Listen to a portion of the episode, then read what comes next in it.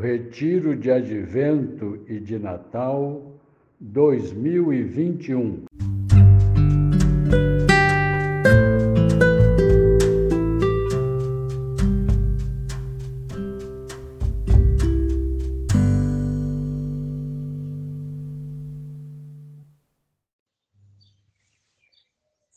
Dia 28 de dezembro, terça-feira, quarto dia da oitava de Natal.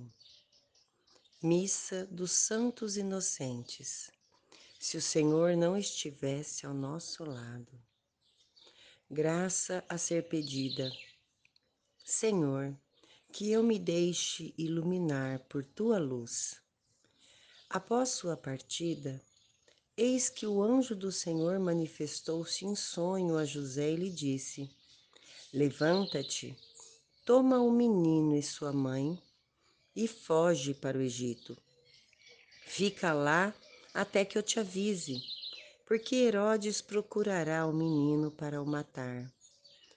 Ele se levantou, tomou o menino e sua mãe durante a noite e partiu para o Egito Ali ficou até a morte de Herodes, para que se cumprisse o que dissera o Senhor por meio do profeta: Do Egito chamei o meu filho. Então Herodes, percebendo que fora enganado pelos magos, ficou enfurecido e mandou matar em Belém e em todo o território todos os meninos de dois anos para baixo conforme o tempo de que havia se certificado com os magos. Então cumpriu-se o que fora dito pelo profeta Jeremias. Ouviu-se uma voz em Ramá, choro e grande lamentação. Raquel chora seus filhos e não quer consolação, porque eles já não existem. Com o desejo sincero de encontrar-me com o Senhor, silencio, recolho-me, pacifico meu interior e sigo os passos para a oração. À luz dessa perícope, olho para José, homem atento à palavra e pronto para realizar a vontade de Deus. Contemplo Jesus que precisou de refúgio e proteção ante a perseguição e risco de morte. Considero a ambição pelo poder que provoca a morte de inocentes. Eis que mais uma vez Deus se manifesta a José em sonho, dessa vez com o intuito de que seja protegida a vida do menino Jesus e de sua mãe o guardião da família de Nazaré, escuta com docilidade e age com precisão. Porém, Herodes, ao pressentir a possibilidade de ser destituído de seu poder e de perder o seu prestígio, destrói a vida de inúmeros inocentes. Jesus precisou se proteger, esconder-se e fugir porque Herodes o buscava para matá-lo. Peça ao Senhor a graça de ter uma atitude de escuta na fé, bem como prontidão e disponibilidade para realizar a vontade de Deus em sua vida e missão, para não se deixar atrair pela ilusão de poder, que vem acompanhada de honra e prestígio colocando em risco a sua salvação e santificação. Peça a graça de não se sacrificar nem mesmo destruir a vida de seus semelhantes por meio de calúnia, mentira, difamação e violência em suas diversas maneiras de manifestação. Com o um olhar fixo em Jesus, encarnemos a sua pobreza, o seu despojamento e a sua humildade, e o sigamos por uma vida comprometida com o anúncio da Boa Nova e a colaboração para a instauração do Reino de Deus.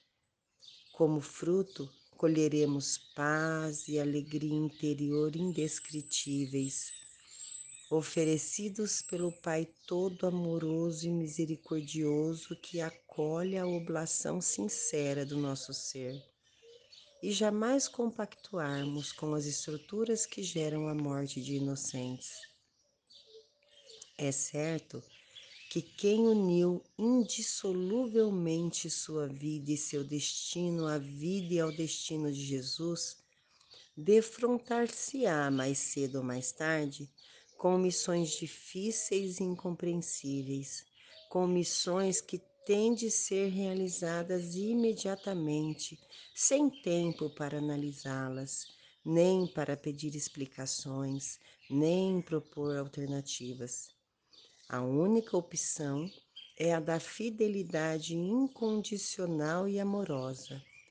Pegar o único necessário, o menino e a mãe, e partir imediatamente. Atitude semelhante por parte do ser humano requer exercício da justiça, do silêncio, da prudência, do discernimento, que acontece por meio da oração. José foi um homem de comunhão com Deus, o que justifica a sua atitude de escuta delicada. Na figura de José, o ser humano contemporâneo é convidado a redescobrir a beleza e a importância do silêncio, que proporciona a entrada no mais íntimo do ser e a encontrar os dons espirituais e os dons pessoais a serem colocados a serviço do Senhor por meio de seus semelhantes, tornando-se templo dos mistérios de Deus refletir para tirar proveito. Aplicando essa palavra à minha vida diante de Deus, posso me perguntar quais são os anseios profundos do meu coração, quais são os Herodes da atualidade, qual a minha relação com estruturas de ganância e poder que geram opressão e morte? Como tenho buscado vivenciar o silêncio, o recolhimento e a oração? Ver novas todas as coisas em Cristo.